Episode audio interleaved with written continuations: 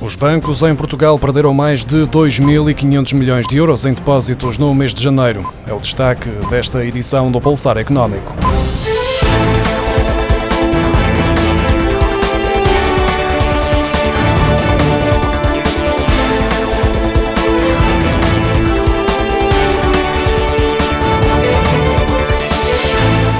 Janeiro, o montante total depositado nos bancos em Portugal caiu 2.500 milhões de euros, totalizando 179.900 milhões de euros no final do primeiro mês do ano. Trata-se da maior redução de depósitos bancários de particulares desde o início da série estatística em 1979, como refere o Banco de Portugal num comunicado divulgado esta segunda-feira. Há três meses consecutivos que a taxa de crescimento mensal do total de depósitos bancários está a abrandar e nos últimos seis meses, em três ocasiões, mais precisamente em agosto, setembro e janeiro, que o montante depositado registrou uma contração. A queda dos depósitos bancários no primeiro mês de 2022 pode ser explicada com a subida histórica de 14,8% das eh, subscrições de certificados de aforro, num valor global de 2.900 milhões de euros, tendo em conta que a taxa de juro é bastante mais atrativa que a oferecida pelos bancos, além de que as condições impostas pela banca para que as contas sejam remuneradas acabam por aumentar o desinteresse pelas soluções propostas. A taxa de juro para novas subscrições e capitalizações de certificados de aforro em março será de 3,5%. Será não só o valor mais elevado da atual série E, que começou a ser comercializada em novembro de 2017, mas também a taxa máxima permitida por lei. Desde janeiro do ano passado, quando a remuneração dos certificados de aforro registrou o valor mais baixo de sempre, com 0,41%, a taxa de juro passou a registrar aumentos sucessivos e já acumula 14 meses de subidas no que se traduz num crescimento global de 309 pontos base. Presidente do Banco Central Europeu, Christine Lagarde, afirmou numa entrevista divulgada esta segunda-feira que espera que os bancos reflitam na remuneração dos depósitos dos seus clientes os aumentos das taxas de juro feitas pela instituição. Na entrevista ao The Economic Times, a responsável indicou que o BCE vai continuar a subir o preço do dinheiro para conter a inflação em conformidade com o objetivo a médio prazo de 2%. Christine Lagarde insiste que continuará a ser feito o que for preciso para que a inflação regresse aos 2% e quando essa meta for atingida, o objetivo será manter esse nível de forma sustentável.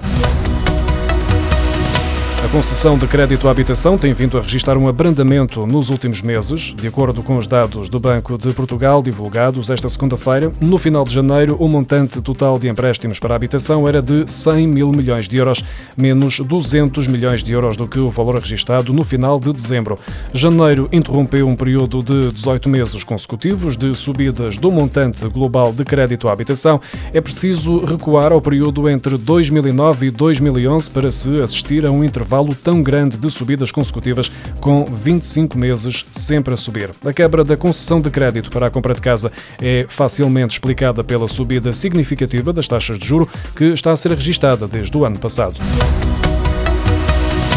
À medida que aumenta a intensidade de trabalho, menor é a taxa de risco de pobreza, uma tendência que foi sentida em toda a União Europeia em 2021. Enquanto para as pessoas com menos de 65 anos que viviam em agregados familiares com intensidade de trabalho muito baixa, a taxa de risco de pobreza era de 62,2%. Para aqueles que viviam em agregados familiares com intensidade de trabalho muito elevada, a taxa situava-se apenas nos 5,4%. Já para as pessoas que viviam em agregados com intensidade média, foram registados 23,6%.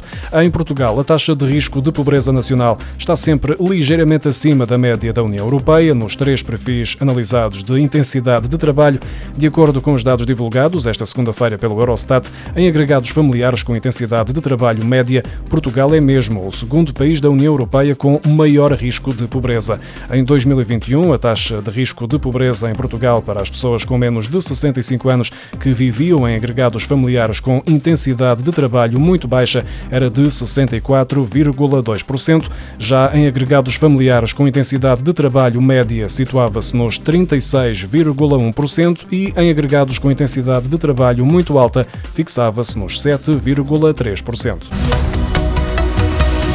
A DECO apela ao fim das comissões bancárias que classifica de abusivas e que não fazem qualquer sentido. A Associação para a Defesa do Consumidor fez um levantamento dos pressários de 17 bancos que operam em Portugal e concluiu que há custos que são autênticos assaltos à carteira dos clientes, tendo em conta a sua justificação ou desproporcionalidade. A Associação destaca cinco exemplos de comissões bizarras cobradas pelos bancos em Portugal, nomeadamente fotocópias de documentos, levantamentos de dinheiro ao balcão, depósito de moedas, pedido de segunda via do extrato bancário e alteração de titularidade da conta. Por exemplo, para a fotocópia de um documento de três páginas, o valor médio a pagar é de 19,13 euros, ou seja, 6,38 euros por página. Só para se ter uma ideia, uma resma de 500 folhas de papel A4 custa, em média, 4,5 euros. Já o custo médio de um levantamento de numerário na agência bancária é de 6,97 euros. Depositar moedas pode custar até 7 7,14 euros para um serviço que não obriga o funcionário a contar a moeda à moeda, já que existem máquinas para o efeito, sendo o único esforço o de colocar o dinheiro no equipamento e clicar no botão para iniciar a contagem. Para o pedido de uma segunda via do extrato bancário, há bancos, como é o caso do BNI Europa, que pede 24,60 euros para entregar uma cópia de um documento que já está emitido. Sobre a alteração de titularidade da conta, o valor a pagar por este procedimento pode atingir os 15,60 euros. A DECO sublinha que é legítimo que os bancos cobrem por serviços efetivamente prestados, mas é difícil de justificar e de aceitar os valores cobrados por serviços simples, como é o caso das fotocópias.